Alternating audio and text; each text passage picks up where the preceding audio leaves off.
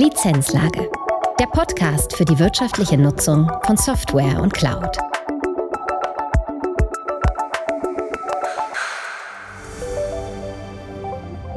Herzlich willkommen zu einer neuen Folge der Lizenzlage. In dieser Folge empfängt Holger Hoheisel, Geschäftsführer der CCP, Ray Schallberger, CEO bei Fortinium. Als Gründer und Vorstand der Brainware Group zählt Ray Schallberger zu den wichtigsten Unternehmerpersönlichkeiten für ITEM und SAM im deutschsprachigen Raum.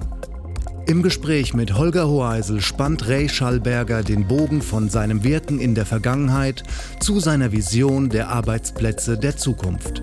Er erklärt, wie er mit Fortinium diese Zukunft mitgestalten möchte.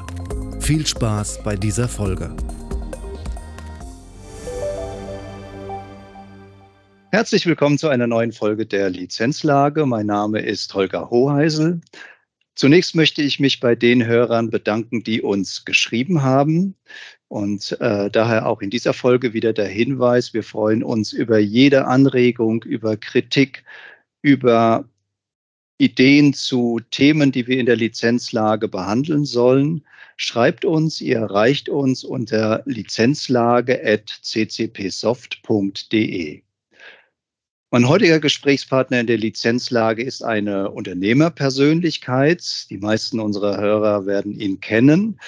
In der letzten Zeit war es etwas ruhiger um ihn geworden, doch jetzt ist er zurück in der Öffentlichkeit und zwar in der Funktion des CEO von Fortinium. Herzlich willkommen in der Lizenzlage, Ray Schallberger. Hallo Holger, freut mich sehr, dich hier zu treffen, mal in einer anderen Form. Das ist in der Tat eine andere Form und du sitzt weit weg in der Südschweiz. Aber ich denke, das wird man äh, vom Sound her nicht hören. Die Verbindung ist gerade gut. Die meisten kennen dich ja in der Rolle des Gründers und des Vorstands von Brainware, später von Brainware Group. Was war eigentlich deine Motivation, damals ein Unternehmen zu gründen? Ja, ich glaube, wenn man jung ist, bei mir hat das eigentlich schon sehr, sehr früh angefangen, direkt nach der Schule, dann ist das wahrscheinlich in häufigen Fällen fast eher ein Unfall als eine, ein strategischer Schritt. Ich hatte das große Glück, dass ich schon während meiner Schulzeit in die IT reingerutscht bin und in einem kleinen PC-Shop äh, so, so Briefköpfe auf Nadeldruckern programmierte und solche Sachen und damit natürlich schon die Freude dran hatte, Geld mit Computern zu verdienen. Ich glaubte dann eigentlich, ich wolle Systemprogrammierer auf Großsystemen werden, habe das ein halbes Jahr probiert bei einer Großbank und musste sehr schnell einsehen, das ist nicht meine Welt, passt überhaupt nicht, man durfte dort nichts anfassen, man durfte nichts verändern, ohne entsprechende Dokumente und Vorlauf. Und so kam ich dann auf die Idee, ich mache mich selbstständig, und zwar als PC-Spezialist und hatte dann eigentlich das Riesenglück, dass die gleiche Bank mich gleich wieder zurückbeordert hat, weil sie damals eigentlich anfing, ihre Computer zu verteilen in größeren Mengen. Also das waren dann doch schon rund 20.000 Computer, die sie managen mussten mit frühen Versionen von Windows. Und ich kriegte dann den spannenden Auftrag, wie können wir diese Computer managen? Es gab zu dem Zeitpunkt noch nichts.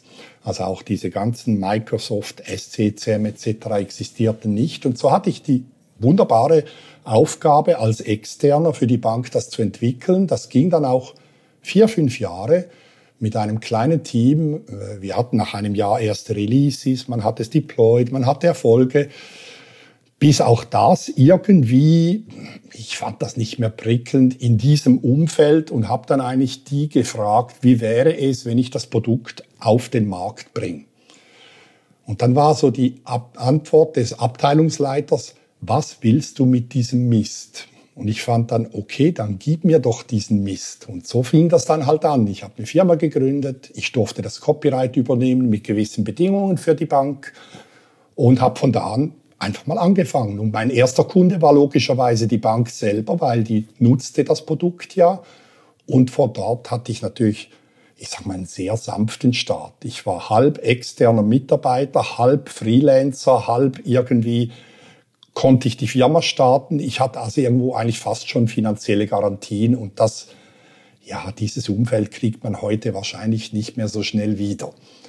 Ähm, und von da hat sich das dann einfach entwickelt. Also wie es halt bei jedem Startup ist, man ist am Anfang Entwickler, dann wird man irgendwie Sales und hat Entwickler und irgendwann ist man äh, Geschäftsinhaber oder äh, CEO, Vorstand, was auch immer und wird immer mehr eher zum Kindermännchen und Kundenbetreuer als effektiv zum eigentlichen Unternehmer. Aber ich habe all die Phasen durchlaufen und fand eigentlich jede für sich in diesen Jahren spannend. Ja, das, das heißt, dein Engagement für das Thema IT Asset Management ist eher einem Zufall geschuldet. Ja, also ich fand, ich fing eigentlich an mit dem technischen Bereich. Äh, man kann das in Deutschland, wo, wo viele der Hörer wahrscheinlich sind, eher vergleichen mit Themen wie Enteo, NetInstall, Matrix, diese Art von Firmen. Äh, heißt, wir haben Software verteilt, Patches, Inventory etc.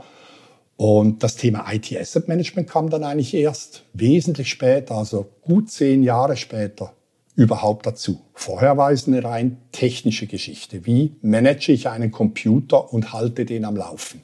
Ah, das ist ja spannend. Ja, und dann bist du ja noch den nächsten Schritt gegangen, äh, die Brainware, beziehungsweise dann wurde ja dann zur Brainware Group oder ich weiß gar nicht, war vorher schon Brainware, Brainware Group. Auf jeden Fall hat ja Brainware dann Spider übernommen und das war ja der Einstieg dann in das Thema Software Asset Management.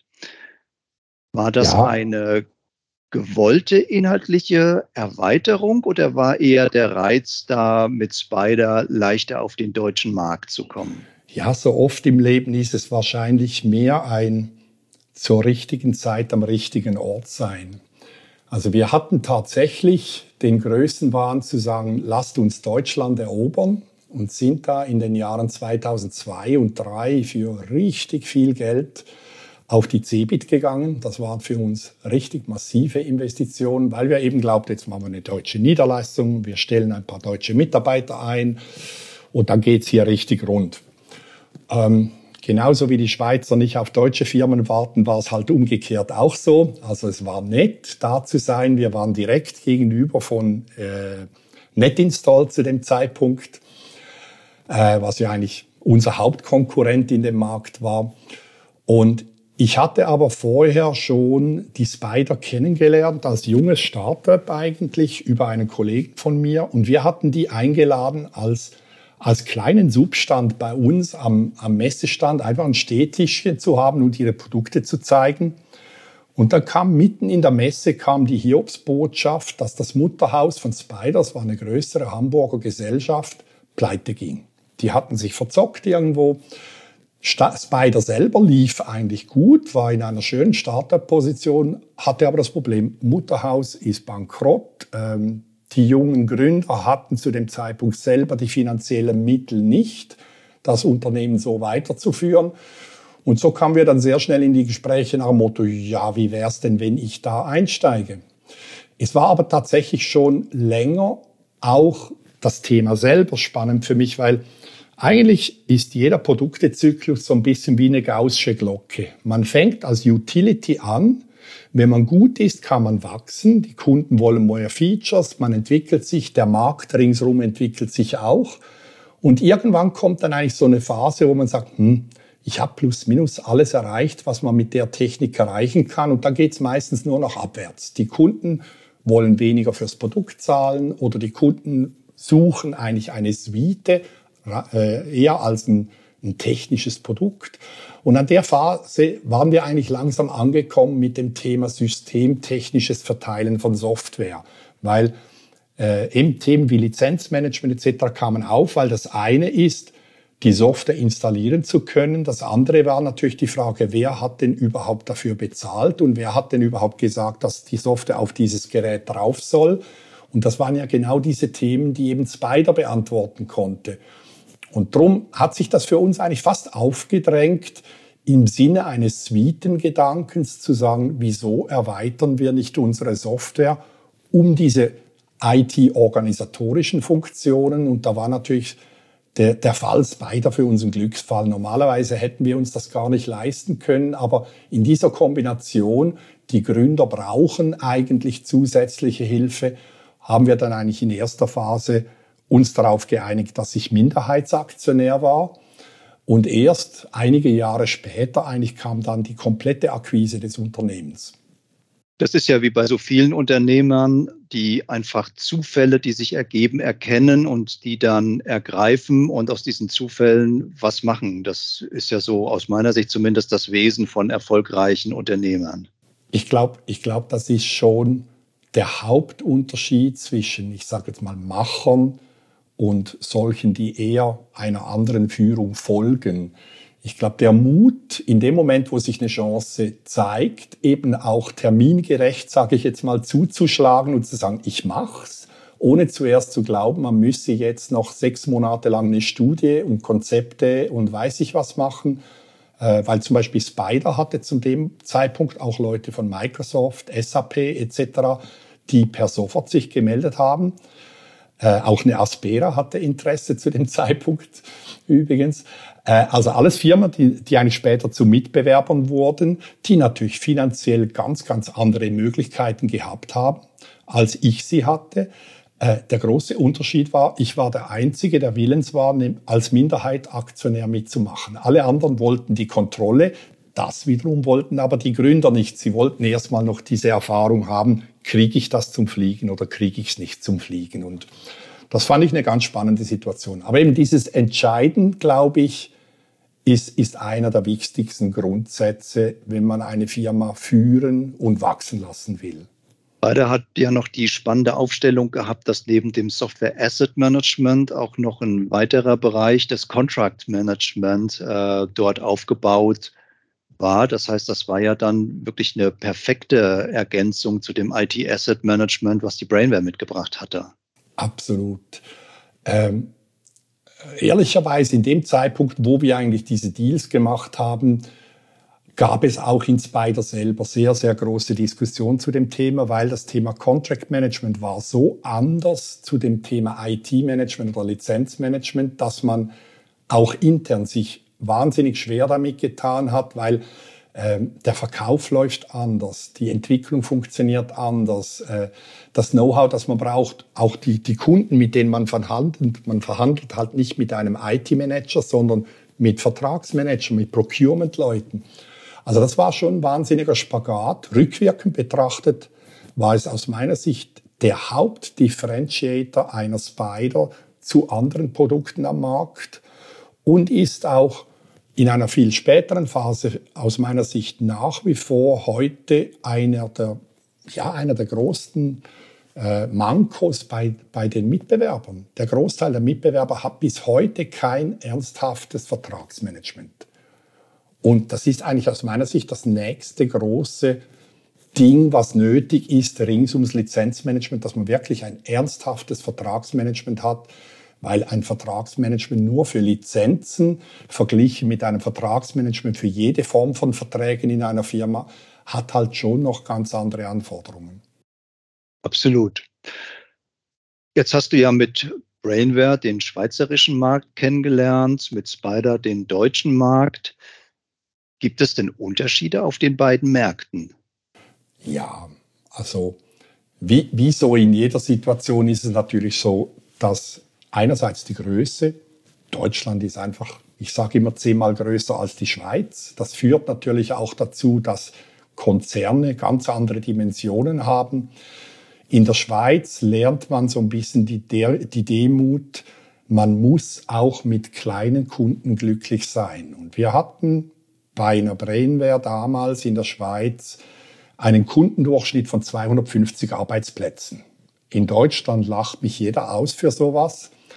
Und doch ist das Lustige später eigentlich, wenn man die Finanzen verglichen hat, auch wenn es beider und auch später die Prämie in Deutschland viel, viel größere Kunden bediente, also halt eben auch wirklich locker zehnmal mehr Endpunkte, waren die Umsätze gar nicht so unterschiedlich.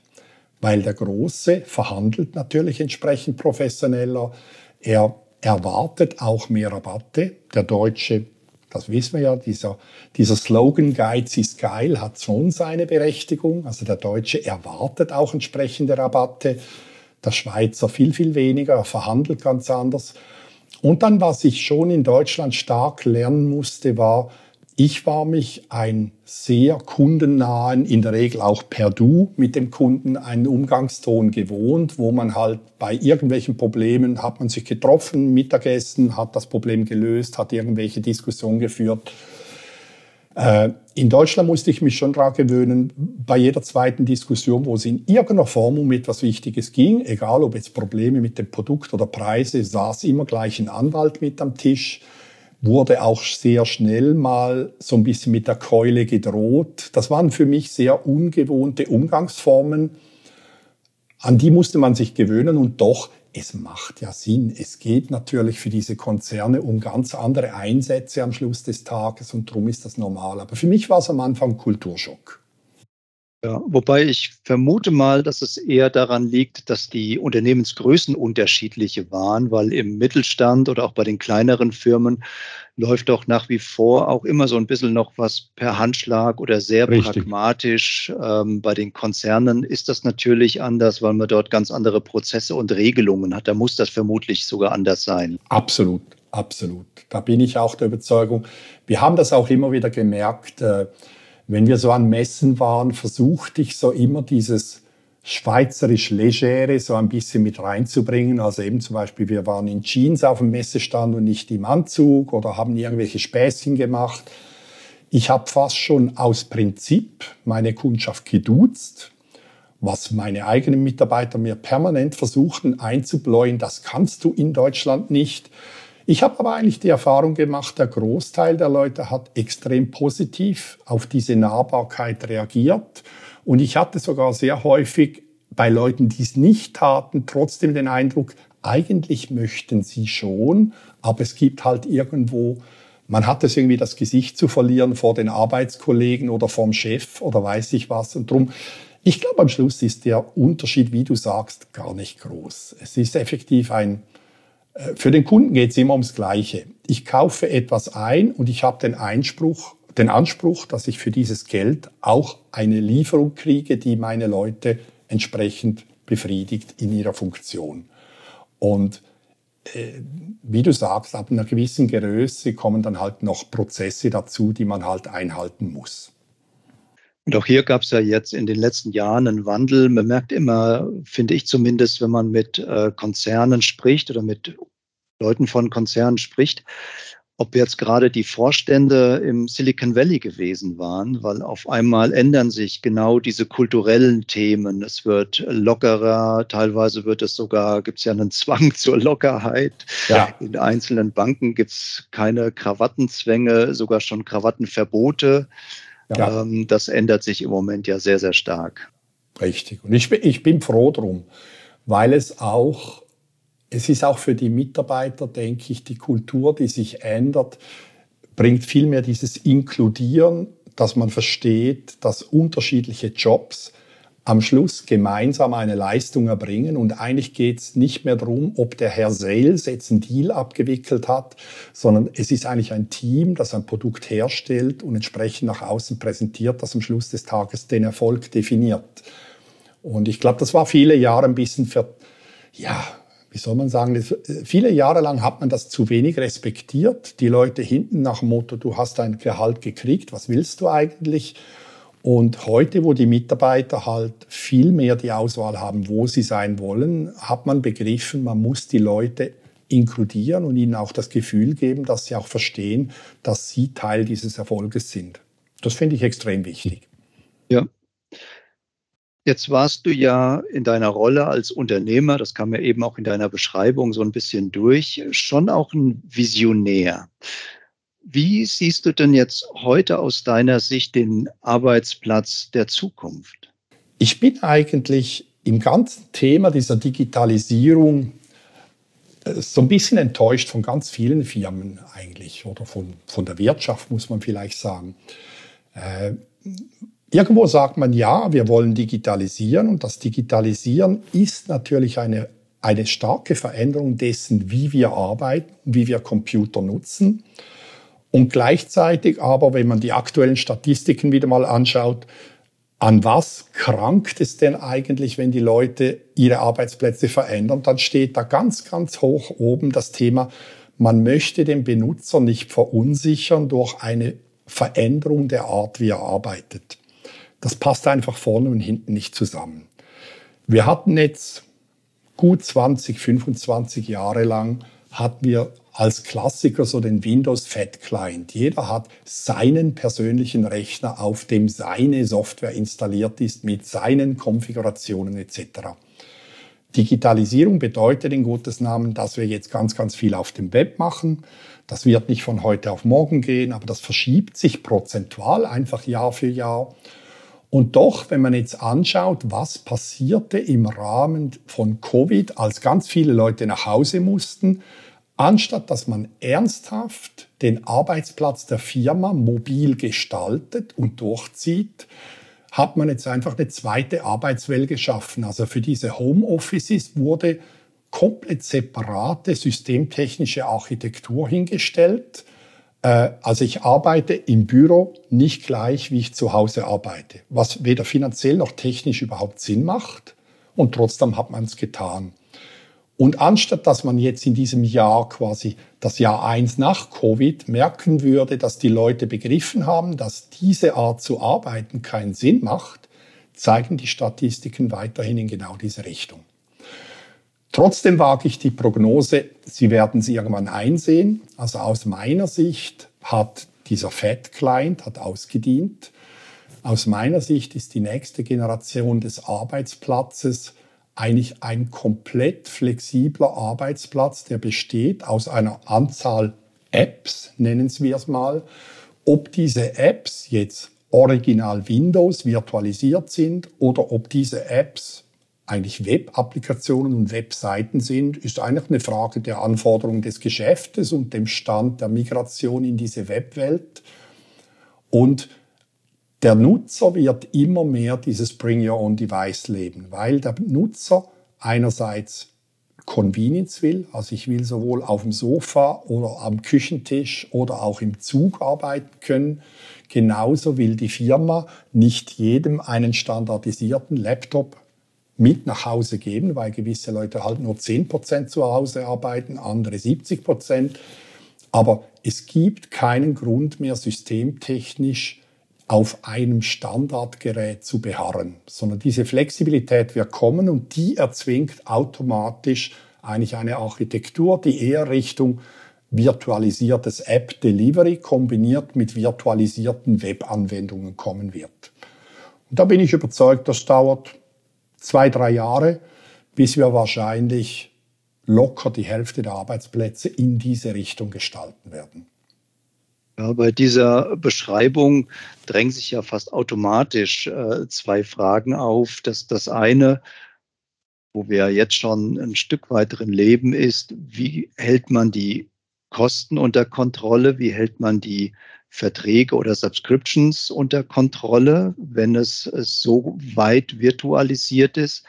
Und die andere Frage ist natürlich, wie hält man das Ganze sicher? Weil bei Arbeiten im Zug, bei Arbeiten im Hotel werden einige äh, CISOs jetzt gerade mal kurz zusammengezuckt sein. Ja, absolut. Also ich glaube, die letzten zwei, drei Jahre haben uns aufgrund der veralteten Architektur extrem gezeigt, wie es nicht laufen dürfte. Dass es so gelaufen ist, dass jeder einfach irgendwie einen Rechner unter den Arm nahm, nach Hause ging und mit VPN in der Firma arbeitete, das kann ich dem Event geschuldet. Also Covid war halt überraschend und ließ keine strategische lange Diskussion zu. Kann ich das nachvollziehen? Aber natürlich das ganze Thema DSGVO wurde natürlich mit Füßen getreten. Also man hat in den Jahren 2017, 18 hat man jeder Firma vorgebetet, dass man mit den Daten entsprechend sauber umgehen muss und mit den Identitäten. Und auf einmal hat das keinen mehr interessiert, weil es war einfach Not am Mann. Wieso aber ist das eigentlich so ein Riesenproblem? Ja, das Problem ist natürlich, weil ganz, ganz viele Applikationen lokal installiert waren, ganz, ganz viele User hatten zu Hause limitierte Ressourcen, limitiertes Netzwerk und halt auch limitierte Sicherheit. Und der User will Convenience. Also das heißt, viele der Leute haben jetzt angefangen, Daten runterzuladen, einfach weil es einfacher und schneller war, damit zu arbeiten, als es über die schwachen Firmenleitungen war, weil viele Firmen hatten auch das Problem, dass die Anzahl neuer Benutzer, die mobil arbeiteten, hat natürlich das Firmennetzwerk und die Internetzugänge genauso gestresst. Und schlussendlich ist alles erklärbar, wie es gelaufen ist, ist aber natürlich ein, ein massives Datenproblem, das wir heute haben. Und diese Virtualisierung, die ich da eigentlich prognostiziere oder dieser Boom der Virtualisierung, der bedeutet natürlich auch, die Daten gehen gar nicht mehr aufs Endgerät, sondern die Daten bleiben in einem sicheren Speicher der Firma. Ob das jetzt Cloud ist oder firmenintern, sei mal dahingestellt, je nach Anwendung. Aber die Daten gehören grundsätzlich nicht aufs Endgerät. Und da reicht es halt eben nicht, wenn ich dem Benutzer sage, bitte tu es nicht, weil er tut es trotzdem sondern es geht halt tatsächlich darum, das sicherzustellen, dass es technisch gar nicht möglich ist. Und sobald die Applikation nicht mehr auf dem Endgerät läuft, ist es auch relativ einfach, das zu unterbinden, dass eben die Daten nicht mehr transferiert werden können. Und drum diese neue Welt, würde ich behaupten, die wird eigentlich, wenn man es ernsthaft durchzieht, wunderschön aus Sicht der Nutzung, weil ich kann jedes beliebige browserfähige Endgerät nutzen. Und als CISO kann ich einigermaßen ruhig schlafen, weil die Daten eben im Betrieb bleiben. Ähm, ist aber natürlich trotzdem noch ein weiter Weg, bis wir dann tatsächlich dort sind. Allem ist es auch deswegen ein weiter Weg, weil dafür müsste dann erstmal überall eine flächendeckend stabile WLAN-Verbindung sein, weil das würde jetzt zum Beispiel das Arbeiten in der Bahn deutlich erschweren, wenn man nichts lokal dabei hat. Das ist, das ist effektiv so. Ähm, wenn wir aber jetzt zurückschauen, wie sah das vor zehn Jahren aus, da hatte man diese Diskussionen auch zu Themen wie ich gehe in Urlaub und da ist doch das Roaming so teuer und darum kann ich nicht vieles von dem ist weg. Aber das ist richtig, zum Beispiel die Bahn ist nach wie vor ein Thema oder eine lange Flugreise kann je nachdem ein Thema sein, wo ich vielleicht halt auch nicht auf eine stabile Internetverbindung äh, zielen kann. Drum eben, es ist, es ist eine Verschiebung, die über Jahre hinweg gehen wird. Es ist nicht ein Big Bang, wo man äh, ich mag mich erinnern, Ende der 2000er Jahre, äh, ja, Ende der 90er Jahre wurde mir hundertmal prognostiziert, dass meine Softwareverteilung niemanden mehr interessieren wird in den nächsten zwei Jahren, weil jeder nur noch mit Citrix arbeiten wird.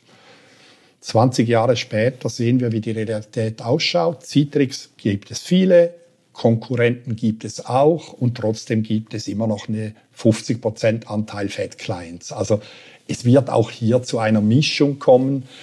Was aber heute das Problem halt ist, ist, vor Covid hatten wir rund 10 bis 15 Prozent der Mitarbeiter, die von Zeit zu Zeit mobil arbeitete. Heute sind es 75 Prozent. Das heißt, ich kann halt eben den Datenzugriff gar nicht mehr so stark einschränken, wie ich das vor fünf Jahren gemacht hätte. Und dort liegt eigentlich dieses ganze Problem begraben, dass die Leute jetzt zu Hause viel, viel kritischere Daten in viel größerer Menge nutzen, als das vor fünf Jahren das äh, Usanz war, sagen wir mal damit deine Vision Wirklichkeit wird. Daran arbeitest du ja äh, mit Fortinium dran. Das heißt, es geht ja hier auch genau darum, diese Zugänge äh, sicher zu machen. Vielleicht beschreibst du mal kurz, was ihr da vorhabt. Mhm. Im Prinzip sieht man ja heute schon oder in den vergangenen Jahren schon, wie über Virtualisierung, sei es von Desktops oder auch von, von Windows-Applikationen, den Leuten die Applikation auf beliebigen Geräten zur Verfügung gestellt werden. Problematik da ist halt, dass der Aufwand, um in diesen Umgebungen auch Web-Sessions abzubilden, ist extrem teuer. Also in einem Citrix oder einem Terminal-Server oder einem VMware-System eine virtuelle äh, äh, Web-Session hinzustellen, ist extrem schwierig. Was wir jetzt eigentlich machen, ist, wir haben quasi die Webnutzung virtualisiert. Also du startest auf deinem normalen Browser auf beliebigen Gerät einen Zugriff auf irgendeine Webseite. Für dich sieht das absolut identisch aus. Ich muss auch keine Software bei dir installieren. Laufen tut der Inhalt dieser Session aber in der Cloud in einem virtuellen Container. Und zwar jede Session komplett losgelöst von der Session anderer Benutzer oder von anderen Sessions, die du startest. Was wir damit erreichen ist, ich kann jetzt dort eine einzelne Web-Session laufen lassen.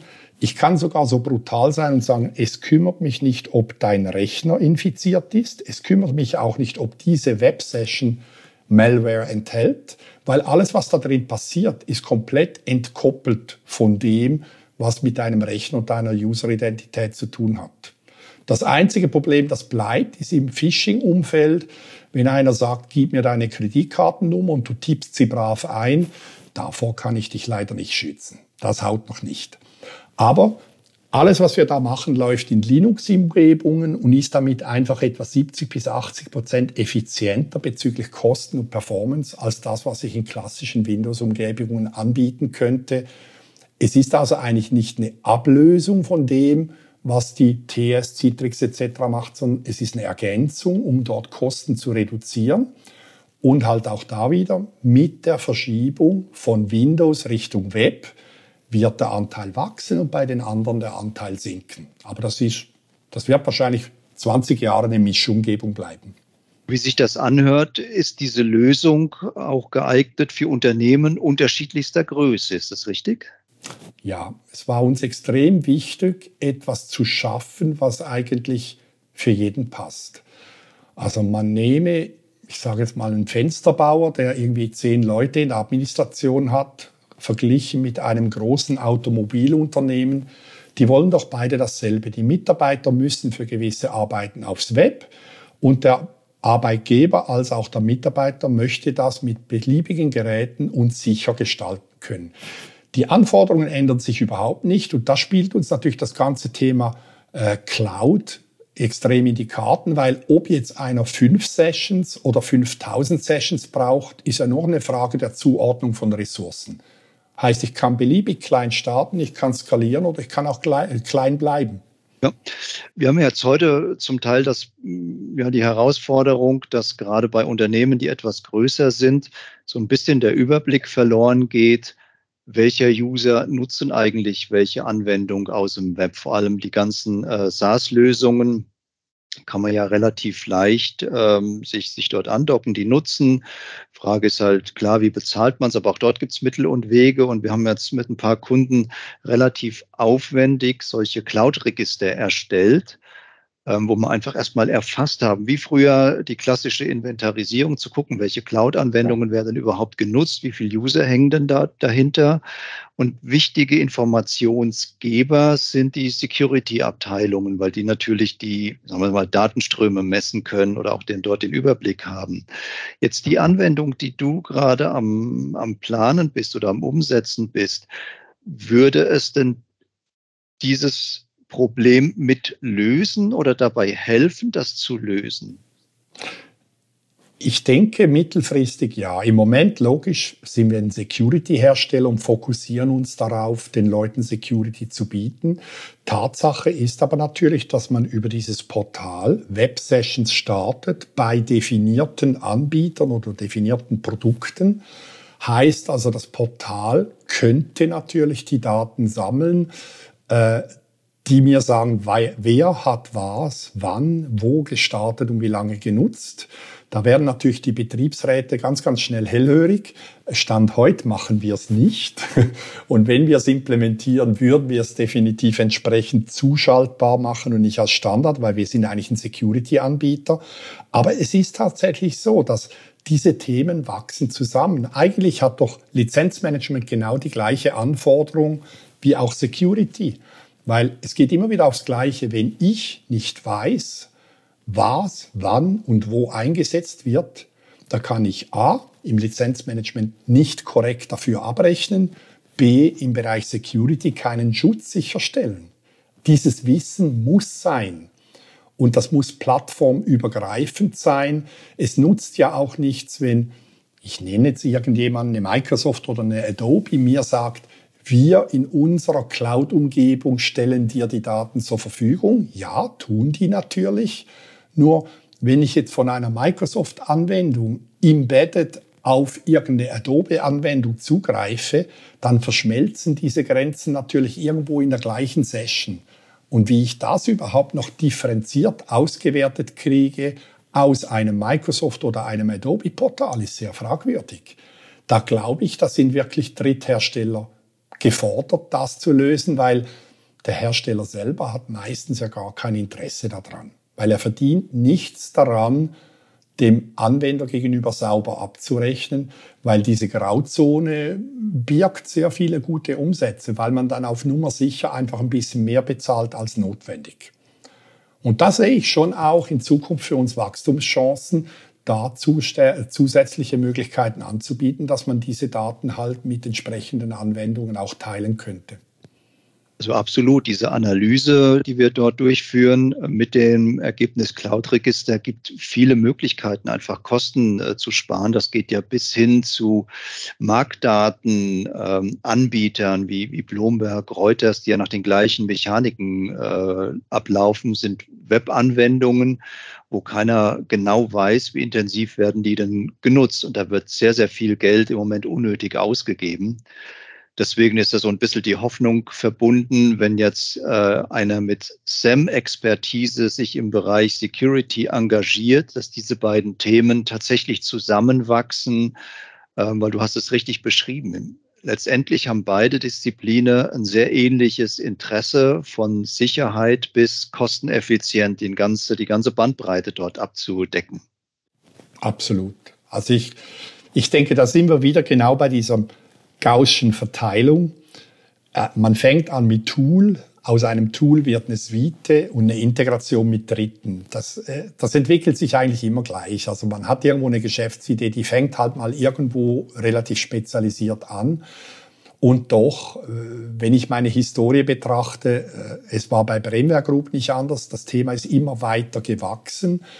Und genauso wird es hier auch geschehen. Wir fangen jetzt mal mit Security an und positionieren das entsprechend, weil das Thema Remote Browser Isolation ist eigentlich in Europa generell noch relativ wenig verbreitet. In den USA gibt es schon einige Anbieter hier, hierzu. Äh, in Europa sind wir der erste, also der erste europäische Anbieter. Und äh, da gehe ich eigentlich schon davon aus, dass wir entsprechend viel Resonanz sehen werden und dementsprechend dann auch schneller wachsen und schneller zusätzliche Angebote aufschalten können. Wie weit seid ihr im Moment? Wir sind jetzt eigentlich am Punkt, dass wir seit Ende letzten Jahres sind wir fertig mit der Entwicklung, also soweit man ein Produkt jemals als fertig betrachten kann, aber heißt die Umgebung steht, das Produkt läuft, wir sind erste Partnerschaften im Verkauf mit, mit Drittanbietern an, am Erstellen und haben eigentlich offiziell den Verkauf eröffnet. Man merkt eben, dass als, als Schlagwort Remote Browser Isolation erklärungsbedürftig ist. Die, also die Kunden wissen noch nicht so wirklich, was sie damit anfangen sollen oder können. Äh, wir müssen erst quasi ein bisschen schulen, den Leuten klar machen, wieso dass das gut ist und wieso dass das was bringt. Und dann springen sie sehr, sehr schnell drauf an. Drum äh, äh, man kann wirklich sagen, wir sind noch in der Startup-Phase, wo man sagen muss, ja, in diesem Jahr sind wir schon mal froh, wenn wir unsere eigenen Kosten decken können. Das wäre schon mal schön. Äh, ich erwarte aber ein sehr, sehr schnelles Wachstum, weil das Thema halt einfach im Moment überhaupt noch nicht belegt ist in Europa. Und das Schöne ist, wir bieten eine umfassende Sicherheit, ohne den Benutzer zu behindern. Und gleichzeitig kann die Firma Geld sparen. Da muss man irgendwo sagen, ja, was wollt ihr eigentlich noch? Es passt natürlich irgendwie alles zusammen. Ja. Da drücken wir euch natürlich die Daumen, dass das so erfolgreich wird. Zum einen für euch, zum anderen aber auch für die nutzenden Unternehmen. Zum Abschluss unseres Gesprächs vielleicht noch ein ganz anderes Thema. Ähm, du beschäftigst dich auch mit thailändischen Früchten. Ja. Ich Was hab, machst du damit? Ich habe tatsächlich als, als wir die Premier Group verkauft haben, habe ich eigentlich im Schritt eins meiner Frau versprochen, jetzt kommt mal Family First. Und das haben wir dann eigentlich gemacht und meine Frau ist Thailänderin. Und wir haben dann uns ein schönes Haus gekauft. Wie, wie es so ist, wenn man Exit macht, kommt man auf die Idee, ja, ich setze mich jetzt zur Ruhe. Wir haben dann zwar relativ schnell gemerkt, dass mit dem zur Ruhe setzen, das funktioniert in der Schweiz nicht so einfach, weil der Staat hat da auch noch eine Meinung dazu, was man darf und nicht darf, wenn man noch nicht 65 ist. Also ich arbeite jetzt halt trotzdem wieder, aber macht nichts. Aber das Thema Früchte hat uns effektiv gepackt. Wir haben im Süden der Schweiz eine schöne Liegenschaft mit sehr viel Platz und auch mit sehr viel Sonne, wie es halt ist in der Sonnenstube Tessin. Und haben angefangen, Papayas, Mangos und ähnliches zu züchten. Auch das wieder so ein Unterfangen, wo uns jeder sagte, kann man nicht, wird nicht klappen, außer man ist Gärtner und hat ein entsprechendes Gartenhaus. Ähm, wir konnten jetzt letztes Jahr zum ersten Mal ernten. Natürlich ernten im Stile von äh, zwei Papayas und eine Mango. Aber dies, dieses Jahr sind es jetzt schon wesentlich mehr. Äh, wir machen mittlerweile auch tatsächlich ein bisschen eigenen Wein oder wir machen auch aus Mango, habe ich schon mal jetzt probiert, eigentlich einen eigenen Mango-Wein zu machen. Also es macht einfach Spaß. Äh, finanziell bringt das gar nichts, was wir hier basteln. Aber die ganzen Thai-Kolleginnen meiner Frau sind natürlich dankbar Abnehmer, wenn es mal eine Frucht gibt oder auch wenn es bei uns mal was zu probieren gibt oder auch die Jungpflanzen, die wir ziehen, nehmen die immer gerne mit nach Hause. Ähm, das ist wieder mal so etwas, wo man sagen kann, IT ist nicht alles. Es gibt noch andere Sachen im Leben, die Spaß machen.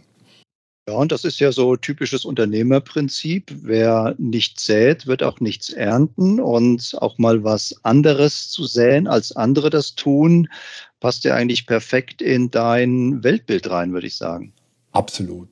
Also Sta Standard habe ich keine Lust drauf. Also wenn es wenn es kein Risiko gibt, dass etwas schief läuft, das ich mache, dann habe ich eigentlich auch nicht so wirklich Lust drauf, um es zu beginnen. Also so ein bisschen Risiko muss dabei sein. Natürlich versucht man es zu kalkulieren.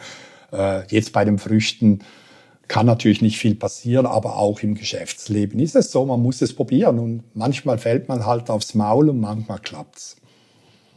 Ja. Ray, herzlichen Dank für das sehr interessante Gespräch. Ich wünsche dir, dass sowohl deine Pflanzen als auch dein neues Unternehmen Fortinium Früchte trägt und ja, ihr zukünftig mit beiden Themen viel Freude haben werdet. Ganz herzlichen Dank, Holger. Hat mich auch sehr gefreut über diese Einladung zu diesem Gespräch. Und ich hoffe, dass wir uns sehr bald mal wieder physisch treffen. Besten Dank.